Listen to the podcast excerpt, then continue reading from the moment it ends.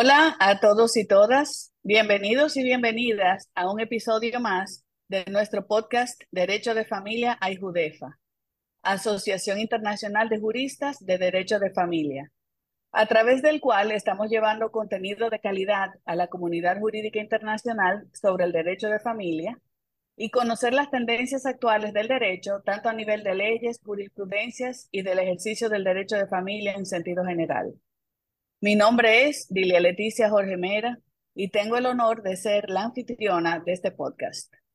En nuestro episodio número 18 tenemos como invitado a un amigo y colega de Brasil, Joao Ricardo Aguirre.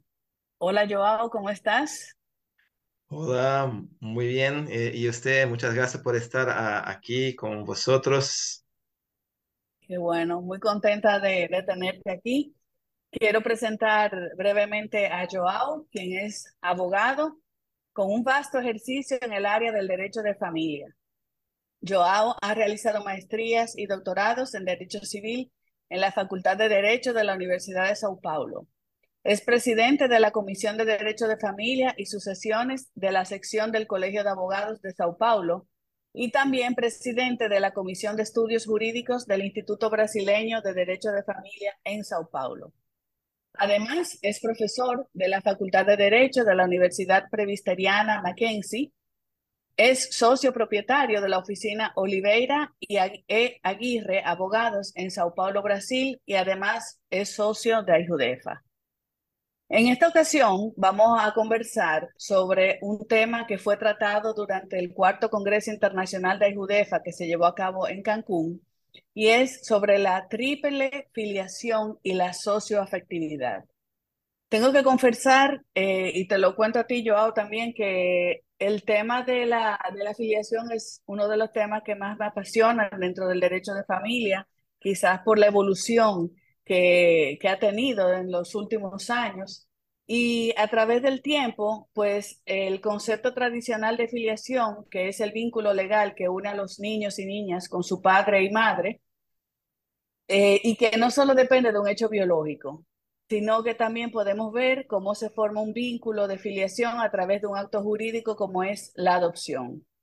Y luego, con las técnicas de reproducción asistida, pues la procreación se puede llevar a cabo de otras formas no tradicionales, es decir, que no se limita a las relaciones sexuales de las personas.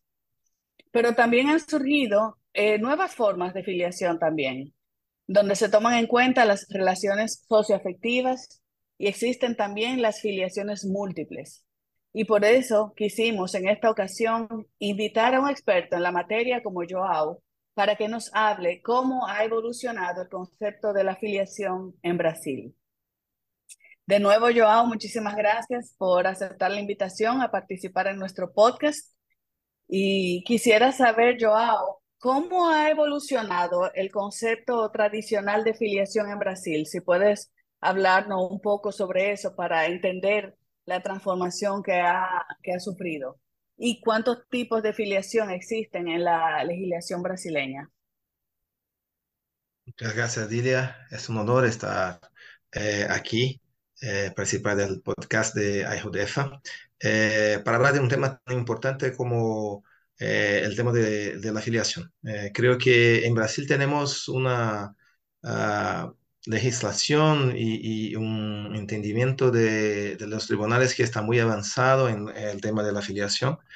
Y tenemos en Brasil el concepto tradicional de filiación, el, el, concepto antiguo de filiación, era de la afiliación eh, biológica eh, y, la afiliación del matrimonio de, de, las eh, de, la, pareja que estaba sí la, la, presunción la presunción de paternidad. Sí la presunción de paternidad la presunción del, derecho romano eh, pateris este, que nupcia demuestra, es padre, es la, aquel que las nupcias demuestran, pero hoy tenemos eh, una realidad mucho distinta. Tenemos, eh, podemos hablar en eh, la parentalidad registral, que es la parentalidad civil, la parentalidad biológica, que es del ADN, del examen de ADN y la parentalidad socioafectiva. Eh, en nuestros tribunales, nuestras, eh, nuestro Supremo Tribunal Federal reconoció eh, que es posible que, tenemos, que tengamos una, un vínculo de filiación socioafectivo. El principio de afectividad es un principio muy importante en Brasil. Tenemos un Ok. artículo escrito por un catedrático, eh, un profesor eh, en 1979, eh, la desbiologización de la paternidad, Mm, eh, el profesor Juan Batista Vilela, eh, dice que el padre es aquel que crea no es aquel que eh, da el material genético, es aquel que, que da wow. la, el ADN. En, en 1979 fue. 1979. Es un artículo Wow. clásico y es la base de toda la construcción para la socioafectividad. Eh, después Wow. tenemos nuestra Constitución Federal, que es de 1988, que eh, consagró el principio de la igualdad de filiación. Mm, porque antes de la constitu- constitución, eh, los hijos eran solo los hijos del, del matrimonio, los hijos de- del casamiento, del- de, Del de los sí, cónyuges, de del los, de los matrimonio, de los cónyuges. Sí, Ok, pero después de la constitución, los hijos son iguales perante la ley y se prohibió cualquiera, for- cualquier forma de discriminación entre los hijos. Y tenemos un desenvolvimiento de nuestros tribunales, eh, porque eh, se empezó hablando de hijos de, eh, del matrimonio, hijos de las uniones de hecho, pero los hijos registrales. Y Mm. entonces se empezó a reconocer la filiación afectiva, socioafectiva. El padre, el, aquel que crea, y no el Genitor, podemos hablar en Puede, se dice, eh, padre es el que cría, El que cría, el sí, el que cría. Padre y es el que no, y no el que procrea. Y no el que procrea. Sí. Sí, Podemos hablar eh, en progenitores, eh, sí. procreadores, Procrea- como, sí, Pro- bueno, eh, se dice progenitores, pero ¿qué tú progenitores. quieres decir? Sí. Porque tenemos hoy eh, una distinción entre el genitor o progenitor Oh, ok. y el padre. Ok, ok. Como que hay, como que hay una diferencia entre el padre biológico y el padre socioafectivo, o el padre que sí. cría. Ah, ok, Pero podemos, podemos tener en Brasil eh, el padre biológico, el padre efectivo, no, no que se, lo que llamamos de multiparentalidad. La ok, tríplice filiación en Brasil se, se llama multiparentalidad. Pero podemos tener el genitor y ok, el padre socioafectivo. ok. Ah, para, por ejemplo, las técnicas de reproducción asi- asistida, Ujú. tenemos el genitor, que es aquel que, que da El eh, material genético, el material genético y no es padre. Y tenemos el padre, que es el, eh, el dono, el que lo cría. eh, el dono del proyecto parental. Uh, Entonces podemos tener una, una situación muy interesante con eh, el genitor, el padre registral, que es el dueño del proyecto parental, y hasta un padre socioafectivo con multiparentalidad. El Wow, genitor, tres tipos, tres sí, tipos podemos tener sí, en un tipos, solo caso, en un solo en un caso, solo Joao. caso. El genitor no será padre, no Ya. tendrá eh, los deberes de, de la paternidad, no tendrá los derechos de la filiación, es aquel, eh, es aquel que, que se dio el, el ADN, el semen para, para las clínicas de reproducción asistida. Sí, Y el padre registral es el dueño del, del eh, proyecto parental, Ah, el, el es cónyuge de la madre, por ejemplo. ok, ok. Y podemos tener, excepcionalmente, un padre socioafectivo también, una multiparentalidad, porque tenemos desde eh, 2016 eh, una Ujú, decisión del, del Supremo Tribunal Federal de nuestra Suprema Corte, y es eh, la decisión en el tema de repercusión general 622. Tema de repercusión general 622. En, en esta decisión, eh, eh, la Suprema Corte eh, decidió que es posible tenemos un padre biológico y un padre socioafectivo. Es posible una multiparentalidad. Y por el principio de la igualdad, si podemos tener un padre biológico y un socioafectivo, también podemos tener una madre biológica y una madre Mm, socioafectiva. Esta es la realidad hoy. wow. Eh, una pregunta, Joao. Entonces, por ejemplo, de ahí se desprenden muchas cosas. O sea, el hijo, o sea, ¿quién va a tener la autoridad parental de ese niño o esa niña? ¿Quién generalmente la tiene? Sí, podemos tener los tres con la, con la autoridad tres. parental, los tres, o los Wow. cuatro. Y, y- y la decisión del Supremo no es, eh, no es tan simple, es porque eh, el Supremo eh, dice que podemos tener un padre registral y un padre socioafectivo, Ujú. con los efectos jurídicos propios. Ok. ¿Y cuáles son estos efectos? Esta, Ajá.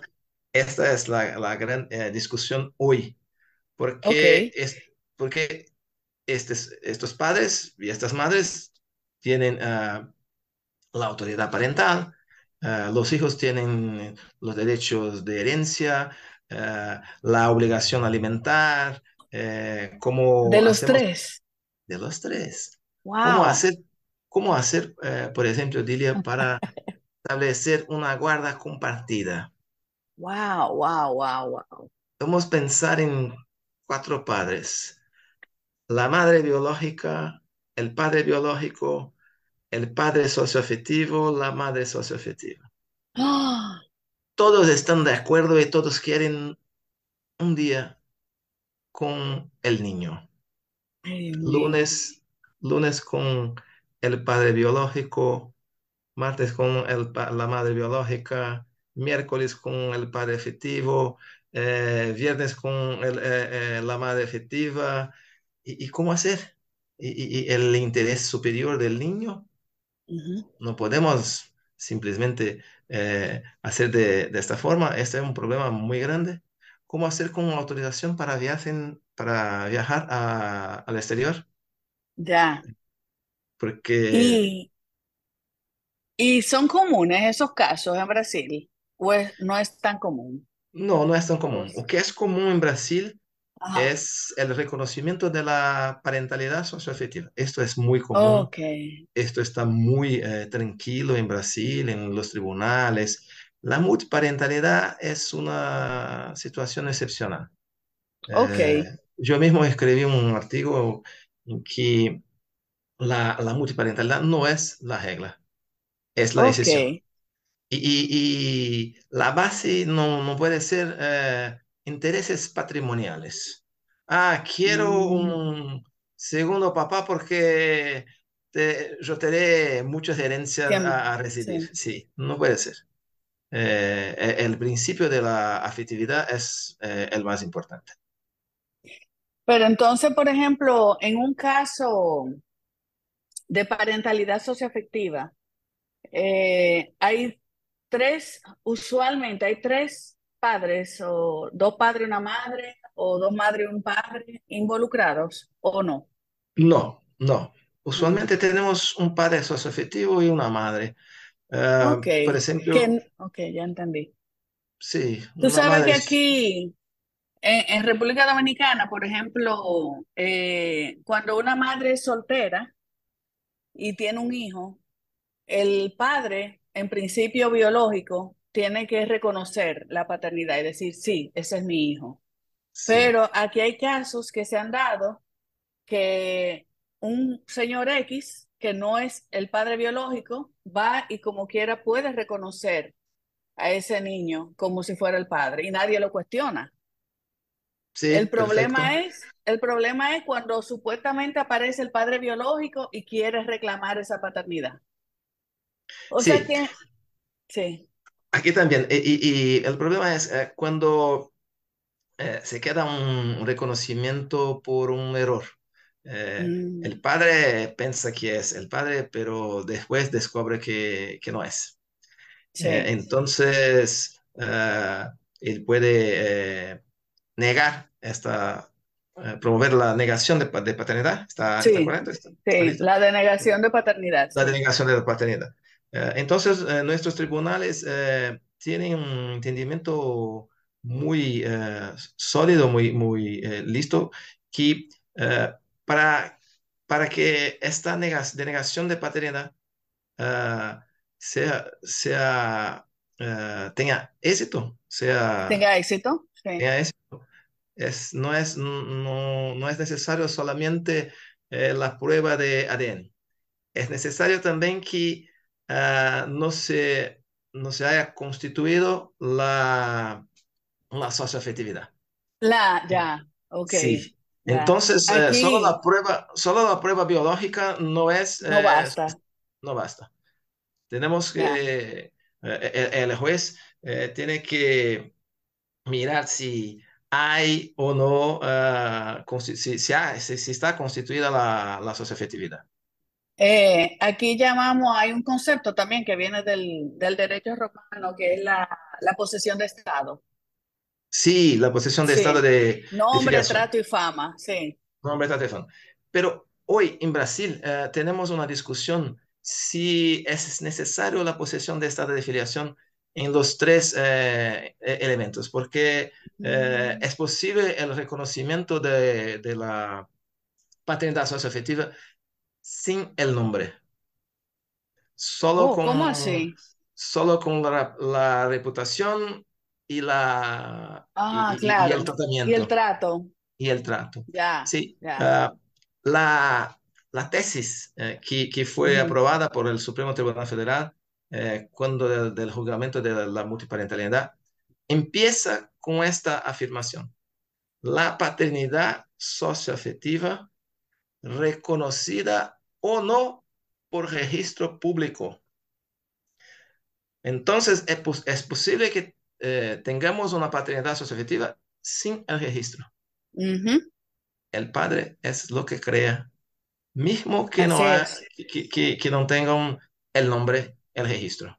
ya. Entonces tenemos hoy la paternidad registral, la paternidad biológica y también la paternidad socioafectiva. Y cuando tenemos eh, las dos, registral y socioafectiva, mismo la biológica no es la más importante. Mm, excelente. O sea que tú entiendes que se ha ido desplazando eh, el principio de, de que debe prevalecer siempre la verdad biológica. Sí, No sí, debe, o sea, ya eso, ya eso es como de pas- es el pasado ya. eso es Y es pasado. así, Sí, la gente lo, as- lo asimila así, la sociedad está como acostumbrada a eso. es verdad. Eh, eh, eh, Sí, la, la, la paternidad biológica, la verdad biológica, hoy no es lo más importante. ya, qué interesante, qué bueno. pero Eh, es ajá, el más importante para las acciones de investigación de mm, paternidad, para sí, la defensa de los supre- superiores intereses de los hijos, de los niños. Entonces, así es lo más importante, pero en, en- la visión ah, diversa no es lo más importante. Lo más importante es la socioafectividad. ok. Eh, y una pregunta, Joao. Eh, en estos casos, los, las personas menores de edad, los niños y las niñas, frente a uno de estos casos de, de filiación registral o socioafectiva, ¿tienen algún tipo de participación? ¿Ellos opinan sobre el, sobre la situación o no? Tenemos una situación ah, muy interesante hoy en Brasil porque ah, hasta el año de, a ver, ah, 2020, 2021, hasta el año de 2017, el reconocimiento de, de de la afiliación socioafectiva y de la multiparentalidad eh, solo era posible en juicio, perante el juez. Pero tenemos eh, un- una disposición. Aquí en Brasil se, se habla provimento, no sé si en, en República Dominicana podemos hablar eh, provimiento, una disposición, la disposición Ujú, 63 del ujú. Consejo Nacional de Justicia que ah, permite, au- autoriza la- el reconocimiento eh, directamente en el registro, en el registro civil, Ya, el reconocimiento de la socioafectividad. Después, mm, una nueva disposición, eh, 83. La primera es la 63 y la Ujú, segunda la och- 83. Solo permitió el reconocimiento de la parentalidad socioafectiva y el reconocimiento de la multiparentalidad en el registro civil de personas con más de 12 años. En Brasil tenemos los niños hasta 12 años y los adolescentes de 12 a 18. Ok. Entonces, los adolescentes eh, pueden ser recono- reconocidos en el re- registro civil, pero ellos tienen que ir al registro Los y mayores de 12 años. mayoría de los años y Ok. tienen, tienen que ser oídos. Y el registrador puede eh, denegar el registro si no está eh, satisfecho. También puede denegar el registro si eh, verifica si percibe si, que hay una, un error, que hay eh, fraudes, que hay una mm, adopción, eh, una adopción disfrazada, entonces puede negar el registro. Eh, de, las, de bien. los niños de hasta 12 años, solo eh, en ju- juicio, eh, solo judicialmente. Ok. Eh, una otra pregunta, Joao, con relación a esto. Posteriormente, bueno, ya, ya, tú mencionaste un poco con el tema de, de un padre que haya, que, que sea, que figure, aquí le decimos en el acta de nacimiento del niño y que luego se entera de que no es su padre, no se puede desligar fácilmente de esa paternidad. Eh, pero con los demás casos de las filiaciones registrales y las filiaciones socioafectivas también eh, se puede desligar eh, ese padre que, o esa madre que ha hecho ese reconocimiento o ha procedido a esa afiliación, se puede, como decimos aquí, echar para atrás y decir, no, ya yo no quiero ser el padre o no quiero ser la madre de ese niño. No, en Brasil la- el reconocimiento de paternidad es irrevocable. Wow, No, no hay eh, condiciones de revocar eh, el reconocimiento. Entre ah, la irrevocabilidad y una anulación por ah, error, fraude, por error. Entonces, Sí. en casos de error, de dolo, de fraude, es posible una anulación, pero solo en esos Y si casos. la, y si la persona, eh, el niño la niña, ya adulto, dice, ya yo no quiero saber de ese padre o de esa madre, ¿se puede desligar? Sí, tenemos hoy esta, esta discusión. Eh, en tesis no se puede, pero claro. tenemos juzgados que, que lo permiten por ah, abandono. Mm, ya, perfecto. Tenemos en Sí. Brasil una, una decisión, ah, algunas decisiones eh, cerca de- del abandono afectivo, que es Mm, el padre que es el padre que abandonó su hijo su hija y, pero no abandonó materialmente para no sé, porque tenemos eh, la prisión civil en Brasil. Ah, Entonces, sí, por sí, abandono, ¿por qué tipo de abandono? sí. Es un caso, Afectivo. sí, es un caso muy interesante. Oh, Tenemos eh, dos decisiones muy, muy distintas. La primera, eh, el caso que se conoció como el caso Alejandre. Alejandre era un, un hijo de una relación extraconyugal de su padre con su madre. Su padre era casado con, con otra eh, mujer, pero tuvo un caso con su madre y Alejandre nació. Y eh, la madre de Alejandre eh, intentó la, la investigación de paternidad. Y el padre dije, no soy padre, voy a pagar la pensión alimenticia para no ser, eh, para, no, para, para evitar la, la- Responsable, Pepe. para no ser responsable, para no tener la prisión civil, pero no quiero, no quiero hablar, no quiero me encontrar, no quiero nada con, nada con, eh, con esta, Ay, Dios este mío. niño. Sí. Y este niño eh, eh, se desenvolvió sin, sin su padre, Crec- creció, eh, Creció, sí. creció sin su padre.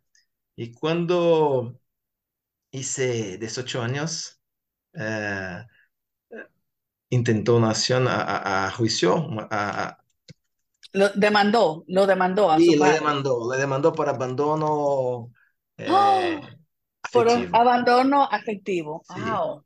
porque tuve muchas ah, Traumas. decepciones, muchos traumas. Ahora. Y en el caso Alejandre, que es lo primero, el Superior Tribunal de Justicia, que es nuestro tribunal abajo del Supremo, decidió no, no habría ah, la indemnización. Pero después tenemos el caso de Luciana.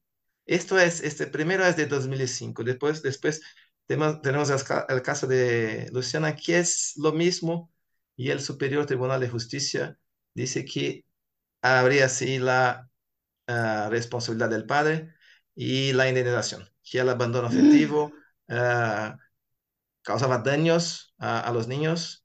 Y hoy, la Wow. realidad hoy, aquí tenemos el, el abandono afectivo. El padre que abandona a sus hijos puede eh, pagar una indemnización por el abandono afectivo. Y no es el abandono Wow. material, no es el abandono de, No, no, la no, plata, el afectivo, el afectivo, esa, afectivo. sí, sí, Sí, esa cercanía, ese, sí, sí, sí, entiendo. Wow. sí. Qué interesante. Aquí no hemos llegado a ese nivel, pero si Y, y llegamos, entonces, bueno. y, y- y entonces tenemos, eh, tenemos hoy hijos eh, demandando a sus padres por abandono y hijos demandando para, ah, para desligar la relación de, de parentalidad, para Mm, la ex- exoneración de la parentalidad. Tenemos esta posibilidad también. ya. Eh, por eso mismo, porque no le interesa tener, estar vinculado más con esa persona. Sí, Mm, pero esta es una acción eh, muy difícil. Y hoy tenemos una, una pregunta a hacer. El padre abandona a su hijo, ah, paga la indemnización y años de- después, cuando está muy viejo, pide alimentos para su hijo. ¿Cómo hacer? ¡Wow! ¡Ah! El padre demanda alimentos. Sí, ¡Wow! ¡Wow! ¡Wow! ¡Wow! ¡Wow! para su- Yo ¡Wow! creo que ¡Cuántas esa es una, Sí. yo creo que esa eh, es una hipótesis de, de exoneración de alimentos para los hijos por indignidad, por ejemplo. Sí, exacto. Pero, pero los tribunales están con juzgados eh, muy diversos. No tenemos una, un entendimiento eh, tranquilo sobre el asunto, el tema. O sea que no hay como, no hay unidad en las decisiones de los Sí, tribunales. aún no hay unidad Van, sobre ese van, de- van decidiendo también caso por caso, quizás, ¿no? Sí, sí, por supuesto. Qué bien, qué, qué interesante. Y bueno, y recordando yo entonces que eso aplica tanto para la, para los padres como para las madres también. Tanto para los padres como para las madres. Sí. Qué, qué, qué chulo. Y una pregunta que me llama la atención, eh, pero la ley allá aplica para todo Brasil. O sea, no hay eh, Sí, tenemos el Código Civil, el Código tenemos Civil. eh, el Código Civil que, que habla de la parentalidad registral, de la parental civil y el entendimiento del, del Supremo Tribunal Federal y del Superior eh, Tribunal de Justicia que se aplica para todo Brasil. Es que la Ok. parentalidad socioafectiva es una parentalidad y la multiparentalidad es una realidad también en nuestro eh, sistema. Wow, qué, qué chulo, qué interesante eh, conocer todas, todas esas, experiencias. Eh, bueno, pues mira, eh, quiero darte las gracias, Joao, por, por este tiempo. Eh, quiero hacer como un pequeño resumen de lo que hemos aprendido contigo y de ver cómo en, en Brasil ha ido avanzando eh, y dejando atrás un poco el concepto tradicional de, de filiación y que están estas eh, eh, filiaciones eh, o parentalidades registral, biológica y afectiva también. Me gustó mucho también conocer esas sanciones del, del abandono afectivo, que bien, que se producen. La verdad es que se producen daños psicológicos y emocionales a los niños cuando Sí, están vinculados con un padre o una madre con que no tienen un vínculo afectivo, porque pierden como el sentido de su identidad, ¿verdad? sí, perfecto. Son los bueno. psicológicos, los daños eh, extrapatrimoniales. Perfecto. Sí, excelente. Eh, mira, Joao, eh, quiero de nuevo agradecer tu participación y hacerte unas preguntas que siempre, que se ha convertido en una tradición en este podcast para conocer un poco mejor a nuestros invitados e invitadas. Si te enviáramos a una isla desértica por un mes y solo pudieras llevarte un libro, ¿qué libro te llevarías, Joao? Una, pregunta difícil, pero pienso que Tolstoy, Lev Tolstoy, Oh. eh, Ana Karenina, Ah, eh, sí, sí, sí, es muy bueno. Me encanta además. qué chulo. ¿Y qué canción te llevarías durante ese mes? También es difícil, pero hoy creo que Eric Clapton, Old Love. Ah, Es muy buena, ay, muy qué linda. lindo, Eric Clapton, sí. sí. ¿Y, y qué bebida te llevarías? Por supuesto, vino tinto. Muy bien, muy bien, muchísimas gracias. Gracias, Joao, por formar parte de este episodio. Lo he disfrutado muchísimo. Eres además un excelente comunicador y profesor, de verdad. Eh, yo particularmente he aprendido mucho y quiero antes de, de que terminemos eh, que nos dijeras cuáles son tus redes eh, para que podamos darte seguimiento a las personas que estén interesadas en darte seguimiento a tu ejercicio profes- profesional. Si tienes redes sociales, Sí, sí, tengo eh, redes sociales. quiero ah, agradecer, quiero decir mu- muchas gracias a usted, Ilia. sí. Eh, usted es eh, maravillosa, muy gentil. Ay, gracias. eh, y, y perdón por mis errores en español. No, para nada. Estamos estoy bien. estudiando, estoy estudiando. Eh, eh, tengo, Excelente. tengo el in- Instagram, eh, Prof. Aguirre. Voy a, a escribir después. Perfecto. Sí, para ponerlo en nuestro, cuando hagamos la publicación, para ponerlo. Y dime, ¿y algún otro en LinkedIn? ¿También estás? sí, no, mi nombre, João Ricardo Aguirre. perfecto. Bueno, pues eh, muchísimas gracias, ya. Me ha encantado conversar contigo, verte así a, a la distancia, pero muy contenta, de verdad. Eh, un placer muy grande. Muchísimas gracias, Gracias. querida. Muchas gracias. Eh, y quiero cerrar ya eh, a, a todos los amigos y amigas que nos han acompañado en nuestro podcast Derecho de Familia Ayhudefa. Recuerden suscribirse a nuestro podcast y les recordamos nuestras redes sociales en Twitter, Instagram, arroba Ayhudefa, en LinkedIn Ayhudefa y nuestra página web ayhudefa.com, donde pueden tener información de la asociación en sentido general y cómo ser parte de la misma. Eh, muchísimas gracias, Joao, y será hasta la próxima, hasta el próximo episodio. Un Hasta la próxima. abrazo. Gracias. Abrazo. Ok, chao. Thank you.